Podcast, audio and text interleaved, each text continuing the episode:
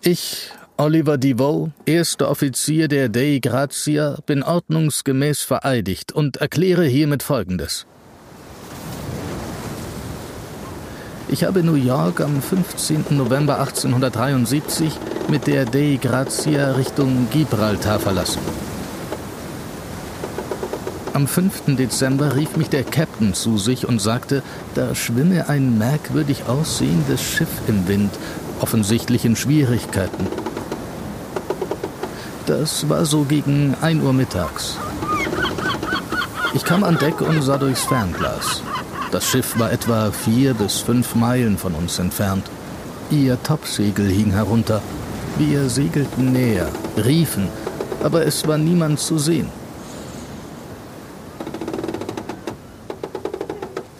Ich weiß nicht mehr genau, wer vorgeschlagen hat, ein Beiboot zu Wasser zu lassen, aber ich und zwei meiner Männer stiegen ein und ruderten zu ihr. Die See war hoch und das Wetter war stürmisch. Dann kletterte ich an Bord. Das ganze Schiff war menschenleer. Die vordere Luke und die Achterluke standen offen. Im Vorderhaus stand das Wasser bis zur Türschwelle. Alle Habseligkeiten des Kapitäns waren noch dort. Seine Kleidung, die Möbel und so weiter. Es sah so aus, als ob alles in Eile zurückgelassen wurde. Da war der Abdruck eines kleinen Kindes in der Koje, so als hätte es gerade noch dort geschlafen. Und das komplette Schiff war noch vollkommen seetauglich.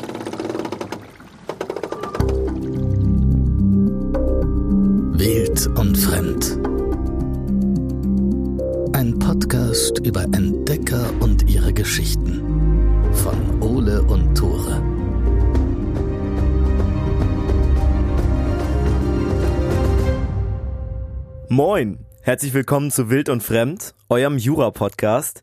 Wir warnen euch heute davor, besoffen in irgendwelchen Hafenkneipen Dinge zu unterschreiben.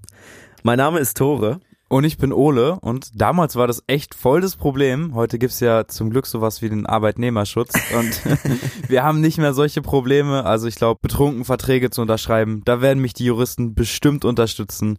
Das zählt dann nicht mehr als Vertragsabschluss. Damals war das aber wirklich ein Ding. Genau, wir sprechen heute unter anderem über geraubte Seeleute. Aber erstmal, Ole, um was geht's denn in unserem Podcast eigentlich wirklich?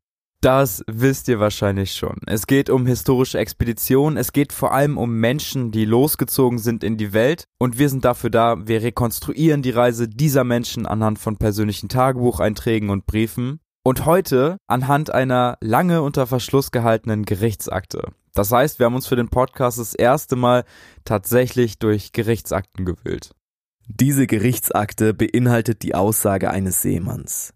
Über mehrere Seiten erzählt er von einer unglaublichen Entdeckung, die er und seine Mannschaft am 5. Dezember 1873 mitten auf hoher See gemacht haben. Dass diese Entdeckung bald großes Aufsehen erregen wird und unser Seemann sogar selbst in große Gefahr bringt, das weiß er an diesem schicksalhaften 5. Dezember noch nicht. Am Ende wird es aber um Mord, um viel Geld und um zehn spurlos verschwundene Menschen gehen. Oliver DeVoe, das ist der Name dieses Seemanns, ist erster Offizier der Dei Grazia, einem kleinen Segelschiff, was im Winter 1873 Ladung von New York nach Europa bringen soll. Doch mitten auf See, mitten im tiefsten Nordatlantik, entdeckt die Crew ein menschenleeres Schiff. Das treibt er ganz alleine, ziemlich träge, fast schon friedlich im ruhigen Wasser. Die Segel hängen zerrissen herunter und alles sieht verlassen aus. Auf Flaggensignale oder Rufen reagiert niemand. Und trotzdem ist das Schiff nirgendwo beschädigt. Kein Sturm hat die Masten zerstört. Es gibt keine Anzeichen für ein Leck. Durch das Fernrohr sieht die Crew der Dei Grazia, dass niemand an Bord ist. Die Mannschaft dieses seltsamen Schiffs scheint wie vom Erdboden verschluckt zu sein. Oliver, sein Captain und die gesamte Restcrew haben das Gefühl, dass hier irgendwas ganz, ganz faul ist. Vielleicht deswegen schickt der Kapitän auch erst Oliver mit zwei Kollegen vor, um nachzuschauen. Die drei lassen dann ein Beiboot ins Wasser und paddeln in Richtung des sich in der See wiegenden Schiffes. An der Bordwand können sie dann den Namen Mary Celeste erkennen. Vorsichtig klettern sie an Bord.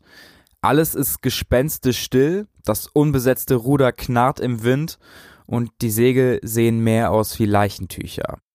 Wasser tropft vom Tauwerk und sonst bewegt sich nichts. Es gibt Gerüchte über solche verlassenen Schiffe.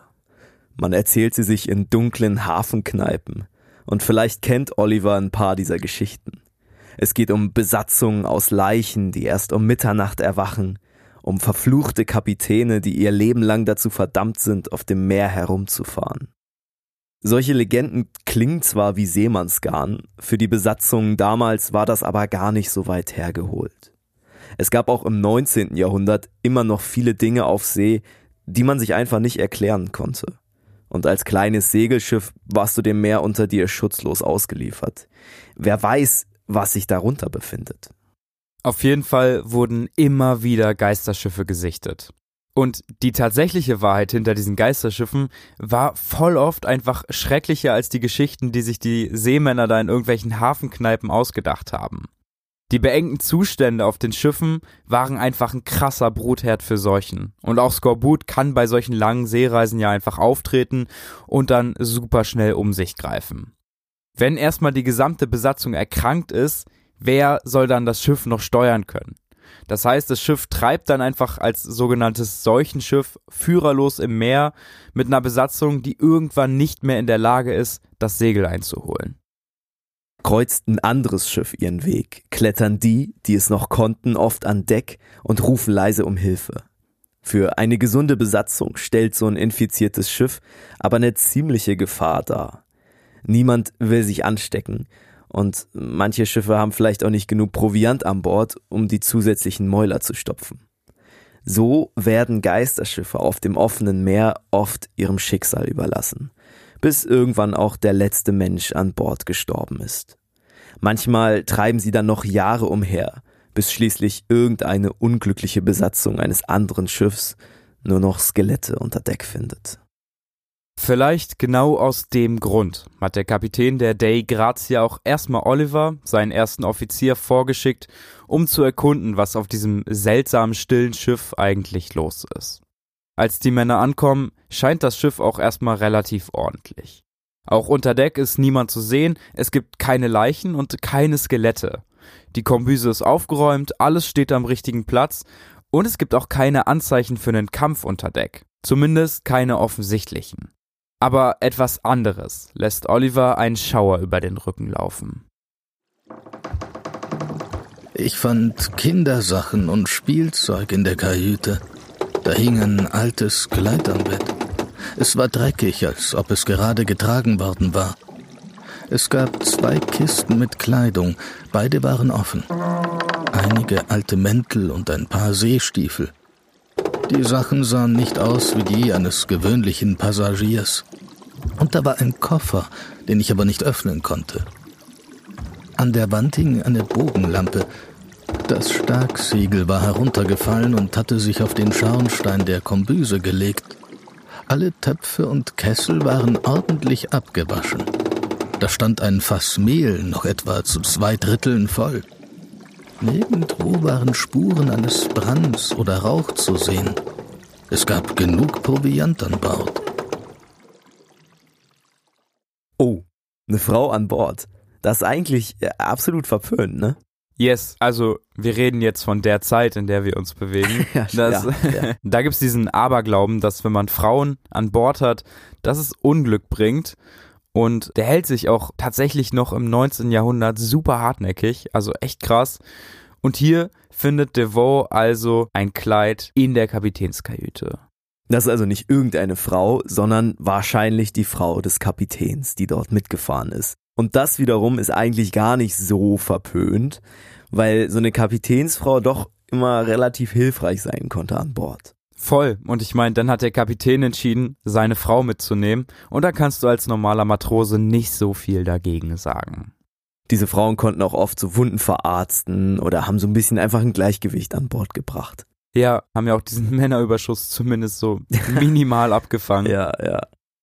Der ordentlich verstaute Proviant lässt darauf schließen, dass zumindest niemand verhungern musste. Es gab keine Vorratsdiebstähle und auch kein Feuer in der Kombüse. Alles ist ordentlich verstaut. Nur das Kinderspielzeug und die Frauenkleider bleiben rätselhaft. Die Stimmung vor Gericht ist angespannt, als Oliver seine Aussagen macht. Nicht nur, weil alle natürlich auf irgendwelche Hinweise hoffen, was mit der Besatzung der Mary Celeste passiert sein könnte, sondern auch, weil ein anderer schrecklicher Verdacht im Raum schwebt. Der Richter fragt nämlich, was Oliver und die Crew danach gemacht hätten. Also genau in dem Moment, als sie wussten, dass niemand mehr an Bord war und das Schiff einfach steuerlos im Meer getrieben ist. Oliver ist daraufhin ziemlich kurz angebunden und er benutzt auch wieder diese klassischen seemännischen Fachbegriffe. Er sagt aus, sie hätten sich gemeinsam beratschlagt, die Mary Celeste in einen Hafen zu segeln. Dafür hätte sich die Besatzung der Dei Grazia aufgeteilt und drei Seeleute sind auf dem verlassenen Schiff geblieben.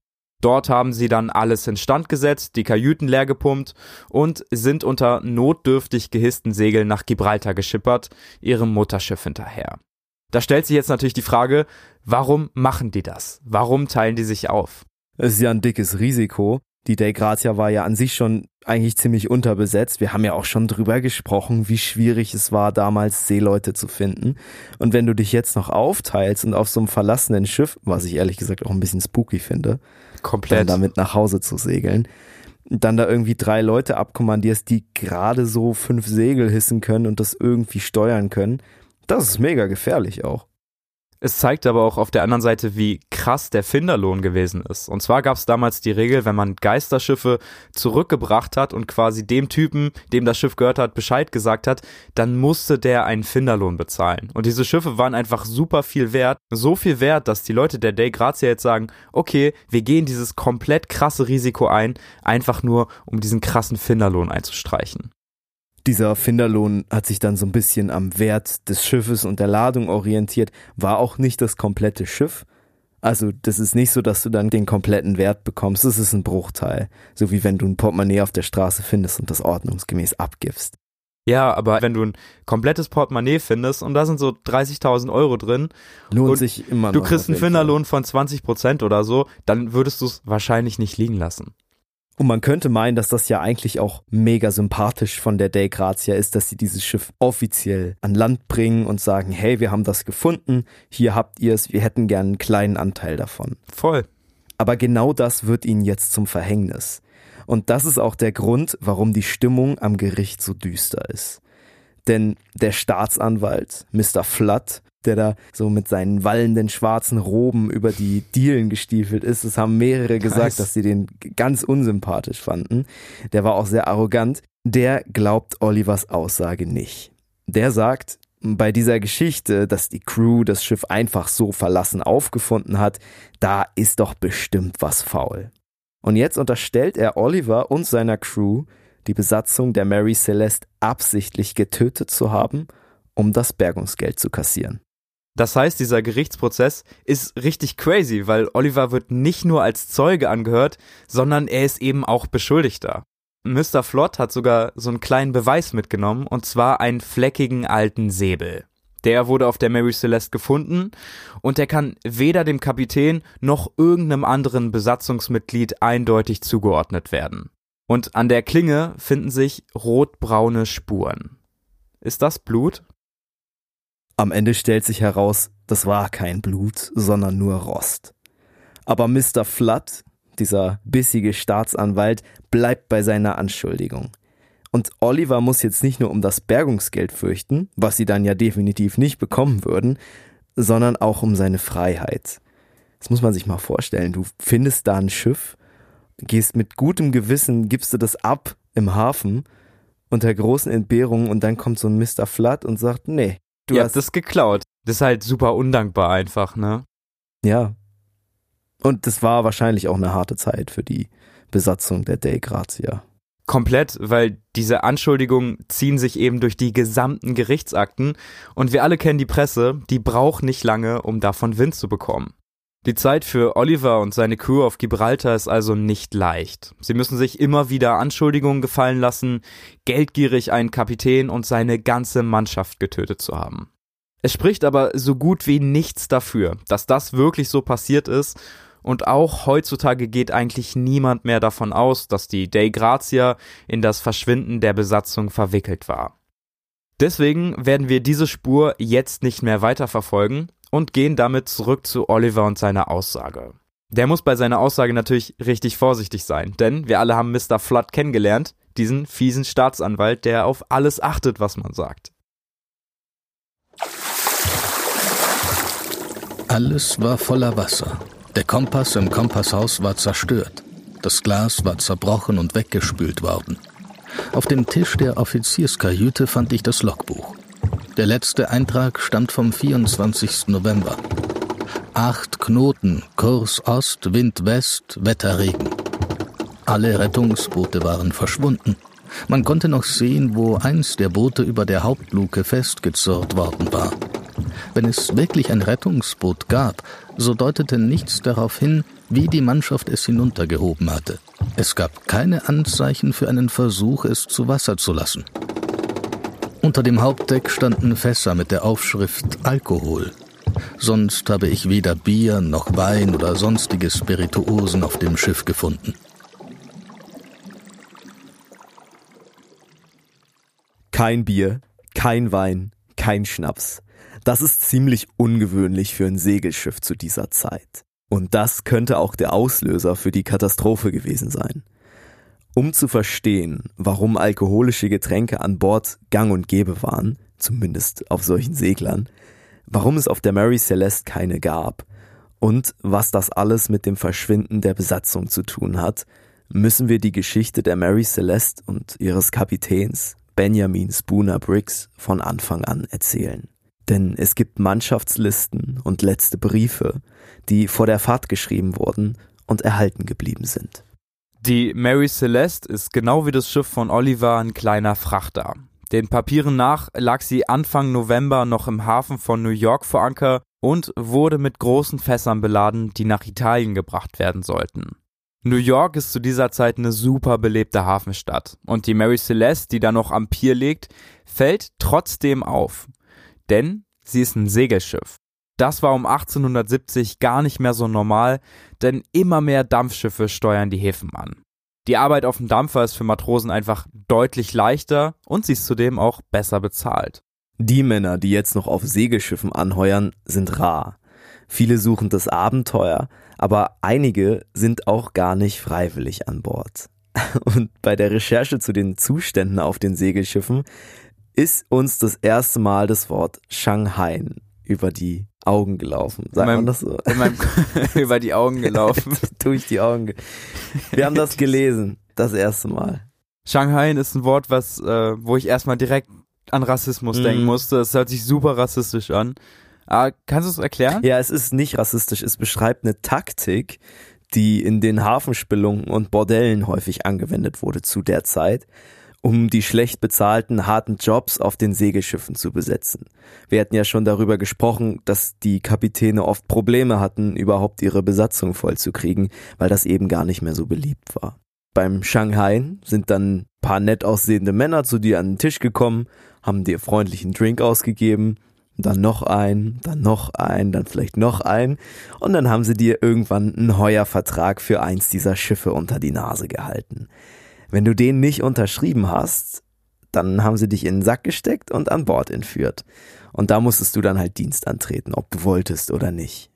Also egal, ob du jetzt Drinks annimmst von diesen nett aussehenden Männern oder nicht, am Ende landest du auf jeden Fall auf so einem Segelschiff. Ob ja, ich glaube, es ist schon nicht. zu spät, wenn die nett aussehenden Herren sich zu dir an den Tisch setzen. ja, ja. Shanghai heißt das Wort tatsächlich, weil es ziemlich häufig in der Stadt Shanghai angewendet wurde. Und das Krasse ist, das war einfach teilweise legal. Und man kann sich vorstellen, als geschangheiter Matrose, wir hoffen einfach, man kann es so sagen, da hast du nicht so Bock, monatelang schlecht bezahlt auf dem Schiff zu ackern und dann irgendwo am anderen Ende der Welt entlassen zu werden. Ich meine, wenn du in New York geschanghait wirst und dann irgendwo in Spanien landest, dann musst du ja wieder zurück. Ich meine, ja. du hast ja deine Familie, deine Freunde, das ist ja wahrscheinlich alles noch in New York. Diese Presskommandos, die die Entführung planen, müssen also immer extrem vorsichtig sein, dass sie nicht zu viele Leute auf ein Schiff bringen. Denn man kann sich vorstellen, wenn da so ein paar geschanghaite Leute chillen, die verstehen sich untereinander, weil sie ja alle das gleiche Schicksal erfahren haben und die haben wahrscheinlich alle nicht so Bock, bei der Mannschaft dabei zu sein und mitzuhelfen. Die können super schnell meutern. Die Frage, die sich stellt, ist, könnte das auch auf der Mary Celeste passiert sein? Und die Anzeichen dafür sind erstmal nicht so eindeutig. Ich meine, warum sollte eine meuternde Mannschaft das wertvolle Schiff mit Ladung zurücklassen, nur um dann in einem kleinen Rettungsboot davon zu schwimmen? Außerdem hätte man wahrscheinlich irgendwo Spuren eines Kampfes finden müssen. Und auch die Wertsachen des Kapitäns hat Oliver ja noch in seiner Kajüte gefunden. Die hätten die Meuterer ja wahrscheinlich auch mitgenommen. Trotzdem wird diese Theorie der Meuterei oder von irgendeinem Angriff von ganz vielen Zeitungen kurz nach der Entdeckung des Schiffs überall verbreitet. Es kann aber auch ganz anders gekommen sein. In der Mannschaftsliste gibt es keine Anzeichen für geschanghaite Leute und niemand der Matrosen ist vorher irgendwie aufgefallen.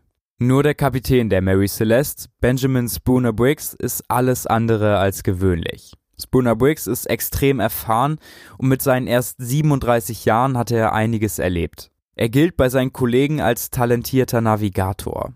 Was krass ist, was uns bei der Recherche aufgefallen ist, dass Spooner Briggs, also der Kapitän der Mary Celeste und der Kapitän der Dei Grazia, dem Schiff, das die Mary Celeste dann entdeckt hat. Genau, ja. dem Oliver auch angehört hat, die beiden Kapitäne kannten sich. Die beiden Kapitäne haben sich nämlich in New York vor der Abfahrt der beiden Schiffe noch zum Essen getroffen. Das war gar nicht so unüblich. Die Kapitäne hatten meistens oft so eigene Restaurants, wo sie gesessen haben und dann zwangsläufig auch mit gleichgestellten Zeit verbracht haben, weil die halt schlecht in diese Spelunken unten zu den Schiffsmännern gehen konnten. Ja, es war ein krasser Rangunterschied und es wird oft so dargestellt, dass der Kapitän der Del Grazia und Benjamin Spooner Briggs enge Freunde waren, aber das stimmt nicht. Es war einfach eben eine sehr closed Community, in der die waren. Safe, auch so eine Zweckgemeinschaft ja, wahrscheinlich. Genau, genau. Spooner Briggs ist bekannt als streng, aber gerecht und eigentlich war sein Ruf auch unter den einfachen Matrosen ziemlich gut.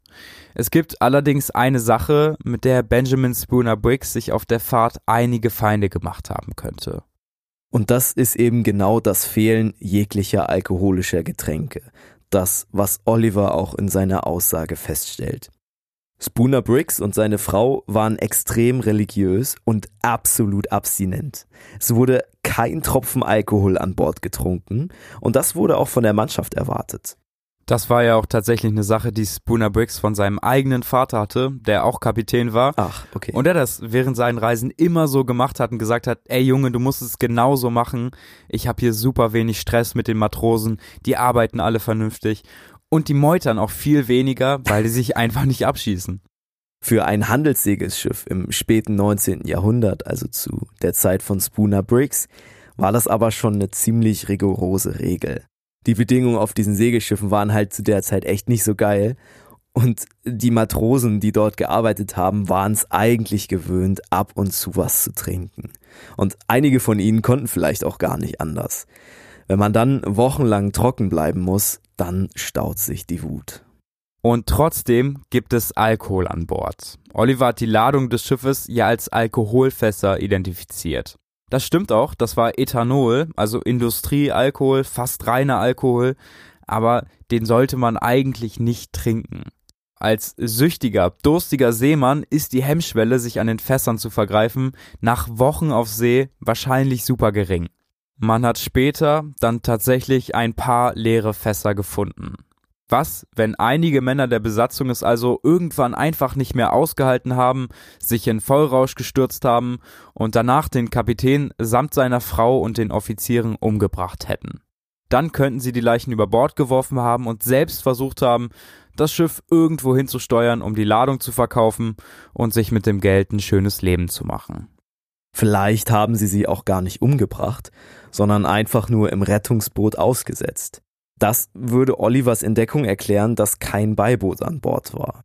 Dann hätten die paar meuternden Matrosen aber vielleicht ziemlich schnell feststellen müssen, dass sie ohne Anleitung eines Kapitäns und seiner Offiziere gar nicht in der Lage sind, ein Schiff überhaupt zu navigieren oder zu bedienen.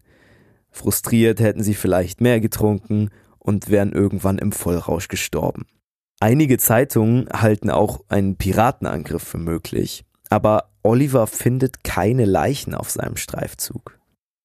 Es ist auch super, super unwahrscheinlich, dass die Mannschaft und die Offiziere nicht an einem Strang gezogen haben.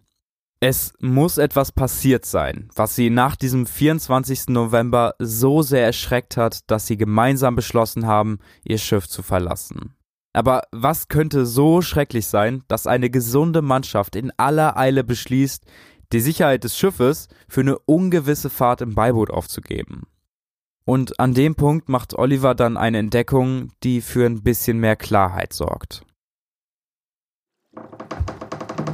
Die Sachen der Männer waren alle noch da.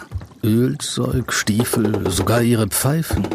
Ein Matrose würde solche Dinge niemals zurücklassen, vor allem nicht seine Pfeife, außer er wäre dazu gezwungen, in großer Eile hastig das Schiff zu verlassen.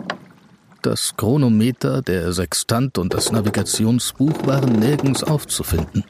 Auch die Schiffspapiere waren weg. Die Fässer mit Trinkwasser waren im Rumpf verkeilt, aber irgendetwas oder irgendwer schien sie bewegt zu haben. Dass die Pfeifen der Matrosen noch da waren, lässt darauf schließen, dass sie überhastet das Schiff verlassen haben.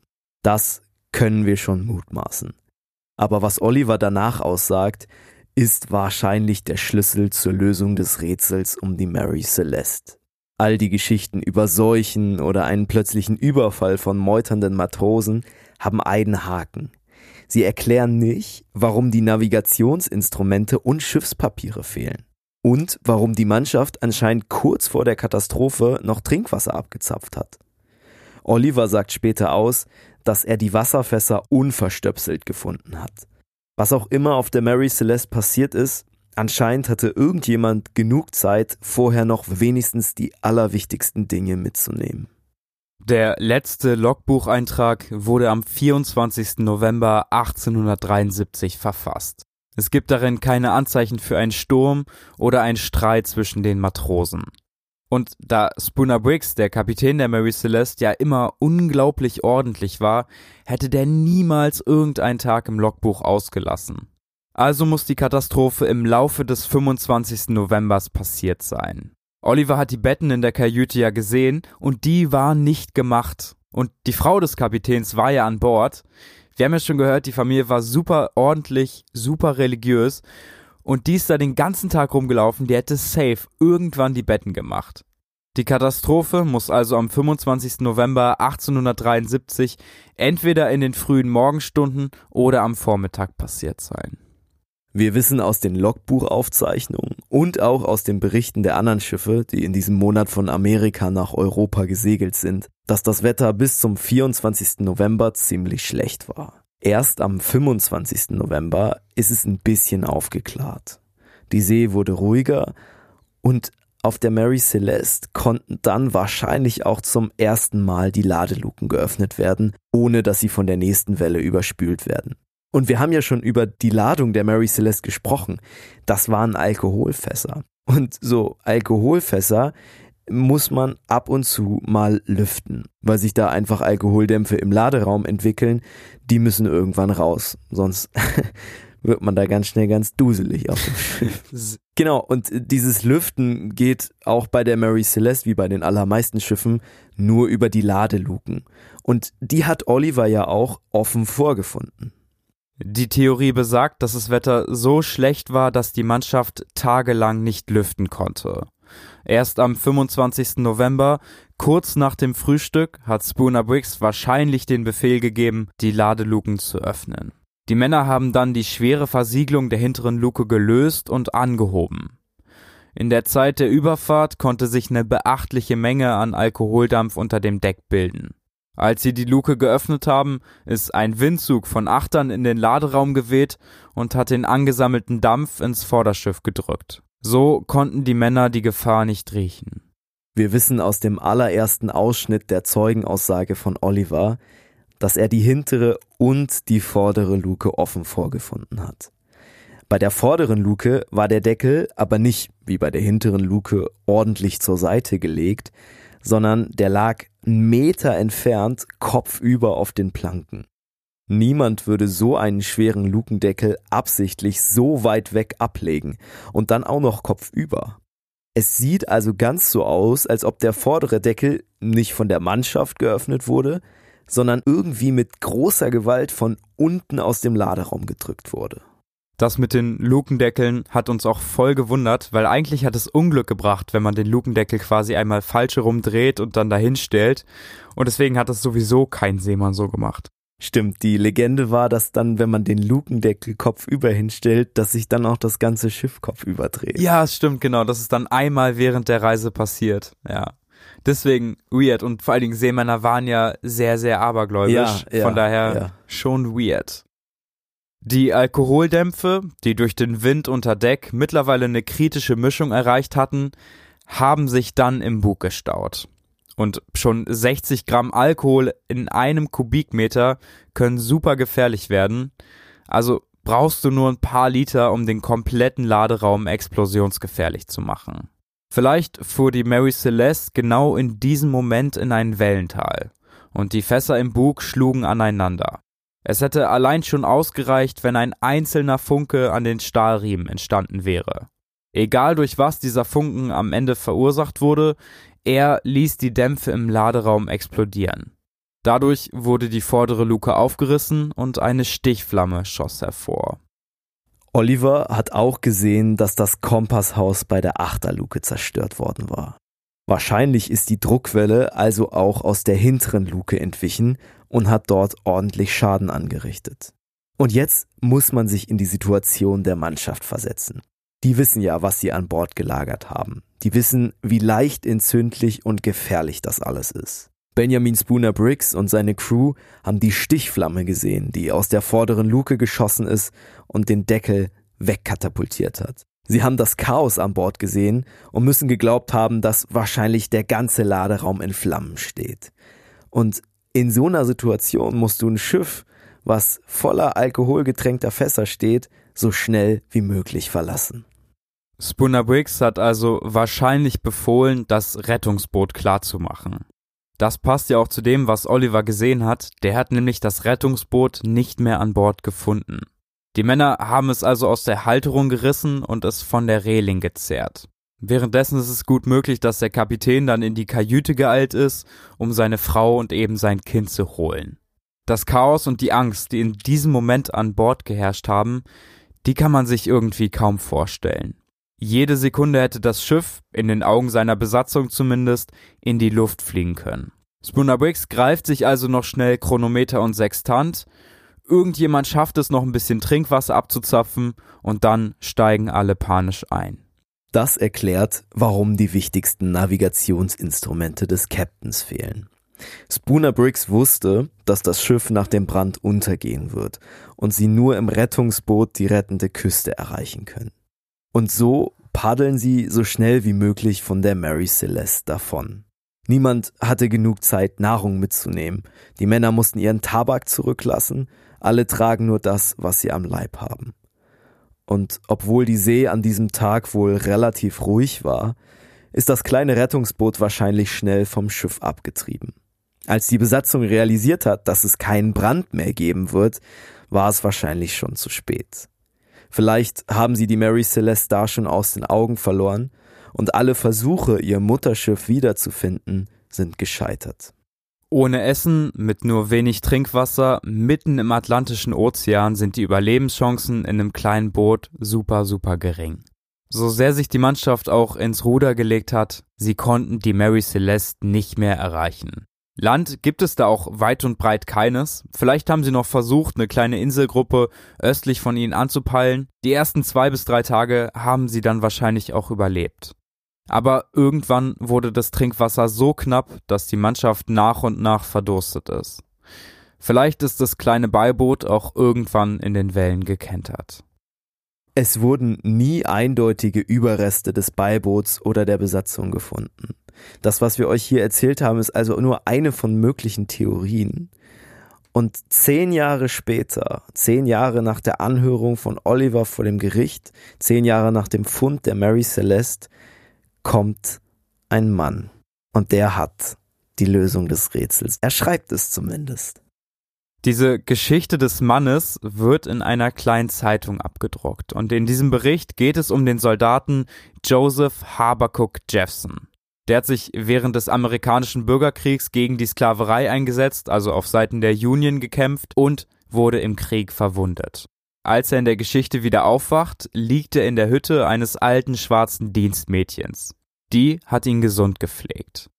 Habakuk Jeffson erholt sich dann relativ schnell und zum Abschied und als Dank für seinen Einsatz im Krieg gegen die Sklaverei schenkt ihm das alte schwarze Dienstmädchen dann einen schwarzen ovalen Stein.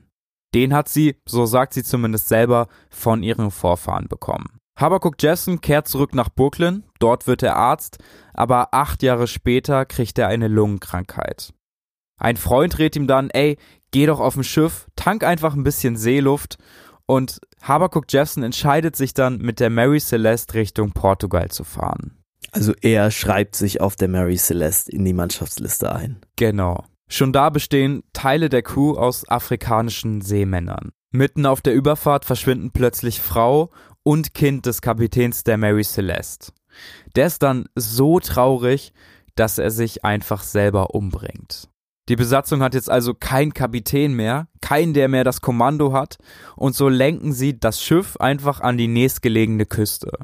Und das ist die Küste Afrikas. Das Schiff läuft ein und dort werden sie direkt von einer größeren Gruppe von Afrikanern empfangen. Die sind alle bewaffnet und die sagen zu den Europäern, ey, verlasst sofort das Schiff. Die Europäer gehen runter und alle Europäer werden von den Afrikanern erschossen. Dann kommt auch Jeffson an die Reihe. Jeffson wird nicht erschossen in der Story, ne? Yes, Jeffson wird nicht erschossen, denn Jeffson zieht aus seiner Tasche den schwarzen runden Stein, dem ihm die alte Frau geschenkt hat. Die Afrikaner können das nicht glauben, weil dieser schwarze ovale Stein ist tatsächlich das Ohrstück einer Statue, die in ihrem Dorf steht. Und dieses Ohrstück hat jahrhundertelang gefehlt. Die Afrikaner sagen dann, okay, du hast uns dieses Stück von der Statue zurückgebracht, die wir so anbeten. Das heißt, wir werden dich nicht umbringen. Habakuk Jefferson wird also auf ein kleines Beiboot gesetzt, ihm werden Ruder und ein bisschen Proviant gegeben und er paddelt wieder Richtung Europa. Als die Geschichte dann abgedruckt in der Zeitung erscheint, suchen in Amerika alle diesen einen Mann namens Joseph Habakuk Jeffson. Auch das Militärgericht in Gibraltar jubelt. Nach zehn Jahren haben sie endlich die Lösung, scheint zumindest die Lösung zu haben, für das, was auf der Mary Celeste wirklich passiert ist. Aber in Amerika finden sie keinen Mann, der Joseph Habakuk Jeffson heißt. Irgendwie kein Wunder, denn Joseph Habakuk Jeffson existiert gar nicht. Die ganze Geschichte hat sich ein irischer Seemann während einer Überfahrt ausgedacht. Und dieser irische Seemann heißt Arthur Conan Doyle. Arthur Conan Doyle wird später noch sehr bekannt werden. Er hat zum Beispiel die Sherlock Holmes Bücher geschrieben. Vielleicht hat er sich an dieser Geschichte schon ein bisschen geübt. Er hat sich auf jeden Fall sehr geschämt danach für diese Geschichte. Auf der einen Seite, weil sie so viel Aufsehens erregt hat und viele Leute drauf reingefallen sind, ja sogar das Gericht, aber auch weil sie eben extrem rassistisch war. Teilweise geistert diese Geschichte aber wirklich noch lange in den Hafenkneipen und Spelunken durch die Gegend. Es gibt immer wieder Leute, die behaupten selber Habercook Jeffson zu sein oder ihn gut gekannt zu haben, mit ihm auf der Mary Celeste entkommen zu sein. Und so richtig stirbt keine wilde Theorie aus.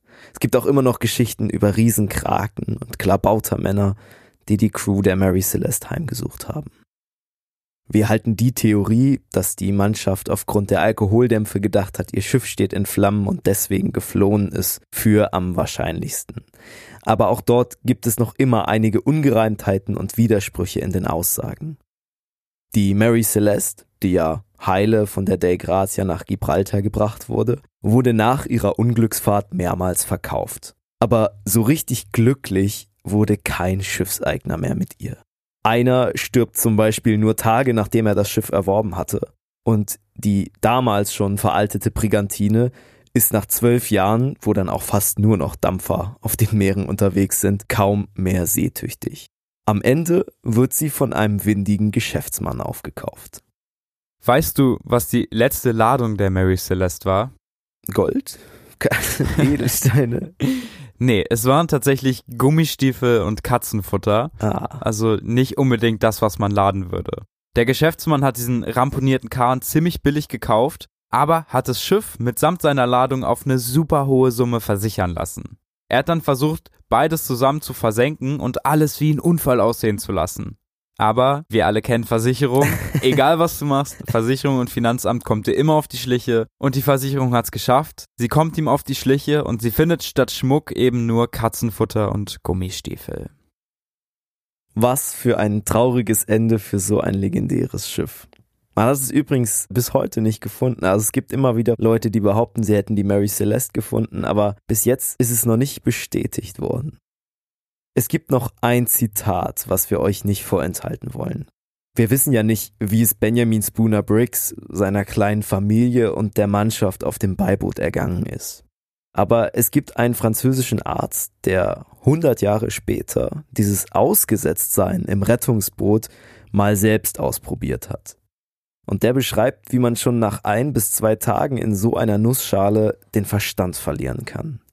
Er beschreibt auch, wie wichtig für die Seeleute damals ihr Schiff war, dass es eigentlich ihr Zuhause war und wie verloren man sich auf See fühlen kann. Es kann gut sein, dass die Besatzung der Mary Celeste genau das erlebt, was er beschreibt. Geht sein Schiff unter, glaubt der Mensch, auch sein Universum ginge unter. Weil ihm Bretter unter den Füßen fehlen, fehlt ihm zur gleichen Zeit jeglicher Mut und jegliche Vernunft. Findet er in diesem Augenblick ein Rettungsboot, ist er überhaupt nicht in Sicherheit. Er sitzt bewegungslos darin und ergeht sich in Selbstmitleid. Er lebt schon nicht mehr wirklich. Von Nacht umhüllt, von Wasser und Wind gepeitscht, von Einsamkeit, Geräuschen und Stille erschreckt, gibt er innerhalb von drei Tagen sein Leben auf.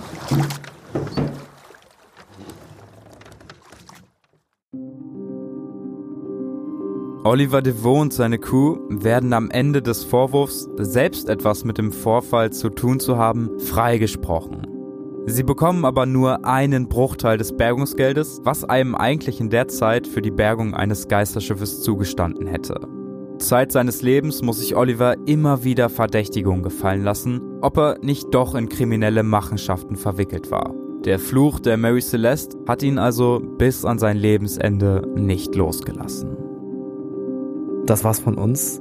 Schreibt uns gerne eure Theorien. Was ihr glaubt, was mit der Crew der Mary Celeste, diesem merkwürdigen Geisterschiff auf See, passiert ist. Gerne über Instagram einfach wild und fremd eingeben, dann könnt ihr uns folgen und bekommt auch ein paar Hintergründe zu den Stories.